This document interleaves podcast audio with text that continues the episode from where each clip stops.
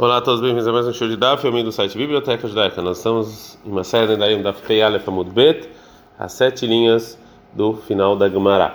A Gemara vai trazer uma braita e essa braita vai ter algo parecido com um, uma outra braita que a gente viu ontem. Mantana Leadetane, quem ensinou a seguinte braita, que está escrito: Varim Mutarim Vahrim Nagumaisur, coisas são permitidas e outras pessoas costumam proibir. E a Tareshot Rabai Beter, você não pode é, adiante deles permitir para eles anularem o costume deles. Mishum Shenemar, que está escrito, Loyachel Devaró.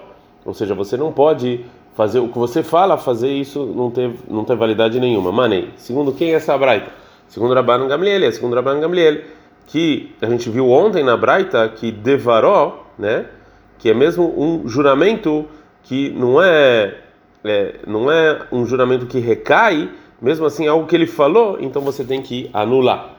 Então, a Braita anteriormente falou que se, que, que se a mulher, ontem a gente viu que se a mulher proibiu sobre ela o usufruto do, do relacionamento, isso aqui não é considerado um juramento que tem sofrimento, e sim um juramento que tem a ver com a relação do homem e da mulher, como a gente viu na Gemara. Essa Braita é como opinião do Rabiossi, que acha que, que você impedir se enfeitar ou é, tomar banho na Mishnah não é considerado sofrimento.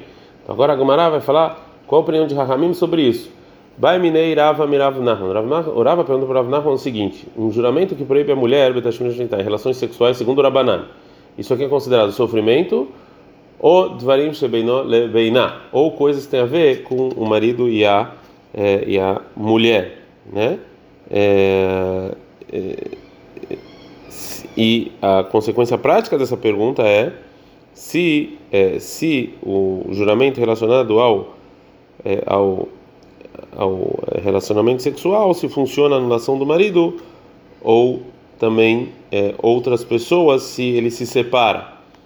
Falou Rav Nahman Tanitua, a gente a, gente aprende da seguinte Mishnah, que no caso que a mulher fala Netulá Animina Yehudim, eu, eu, ela jura que ela está separada dos judeus, ou seja, que ela se proíbe sobre ela o é, o prazer de relacionamento de todo judeu, e óbvio que isso aqui inclui o marido, a gente está no FPI Betamud Aleph.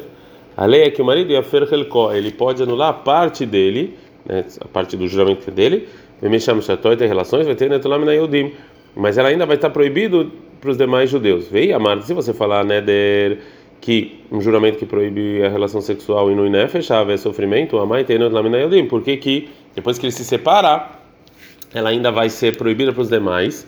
Né? Ou seja, a anulação do juramento que tem sofrimento funciona tanto para o marido quanto para os demais, como a gente viu anteriormente. Shmamina aprende o quê? Então que isso aqui não é sofrimento, e sim coisas que têm a ver com o marido e a mulher. Lerabanante, baila. Ainda a gente pergunta sobre a opinião do Rahamim o seguinte. Mishum, de essa, essa Mishnah que está escrito Netulani Minayudim, que ela fala que ela é separada dos judeus, é o Rabiossi que está nela. Foi o Rabiossi que ensinou. Falou Ravuna, Kulei Pirkin, todas as Mishnayot do nosso Perek, que não tem nome é o Rabi Yossi. Mina, de onde eu sei? Que vai já que a Mishnah fala no início do, do, do, do, do capítulo, Rabi Yossi, Rabi Yossi fala, nele, ou seja, o juramento de tomar banho e se enfeitar, nidrei no nefesh, isso aqui não é sofrimento. Então, óbvio que a continuação dessa Mishnah, e esses são os juramentos de sofrimento, é o Rabi Yossi. Por que que então o Tana precisava me ensinar de novo no final dessa Mishnah, que ele pode anular, falou Rabi. Shimamina, eu aprendo daqui então o que? Que todas as Mishnayot, Mikan Veila Rabiose, que todas as Mishnayot são do Rabiose até o final do, é, do capítulo. Então, sendo assim, não tem nenhuma prova dessa Mishnah da nossa pergunta, porque a gente nunca ficou em dúvida sobre a opinião do Rabiose sobre isso, que é óbvio que ele acha que relações sexuais, isso aqui são coisas, não é sofrimento, é coisa que tem a ver com o marido e a mulher. E pode ser então que Rabiose continua com a opinião dele que também se enfeitar e, e tomar banho não é considerado sofrimento. A nossa dúvida foi a opinião de Hakamim. É, e mais sobre é, sofrimento, geralmente sofrimento, falou Shmuel em nome do Levi. Kolandarim, todos os juramentos que tem é, sofrimento, o marido pode anular da esposa, Hutzmi, fora o juramento de Anató, Anati Alploini, que eu tenho usufruto de um, uma pessoa X em nome que ele não pode anular.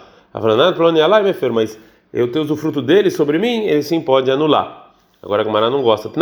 A nossa Mishnah, a gente fala o seguinte: e se a mulher proibiu sobre ela frutas de uma certa de um certo país, ele não pode anular, porque e a vila regra que traga de outro país.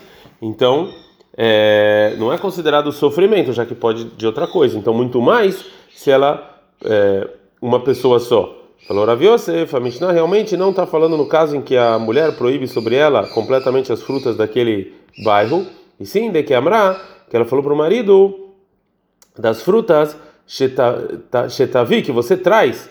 Então, que ela proibiu sobre ela as frutas que o marido vai trazer daquele bairro, mas ela é permitido com as frutas que outra pessoa traz.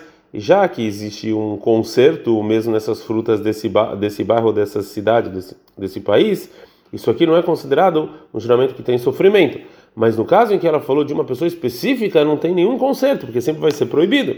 A Gemara então vai continuar fazendo uma pergunta para o Shmuel. Tashma, tem uma outra pergunta da lei, da seguinte lei da Mishnah. Se ela falar perot han e que ela proíbe sobre ela as frutas de um certo vendedor, ele não pode anular, que ela pode comprar frutas de outro vendedor. Então, a princípio, esse juramento é no mesmo caso que ela falou de uma pessoa específica.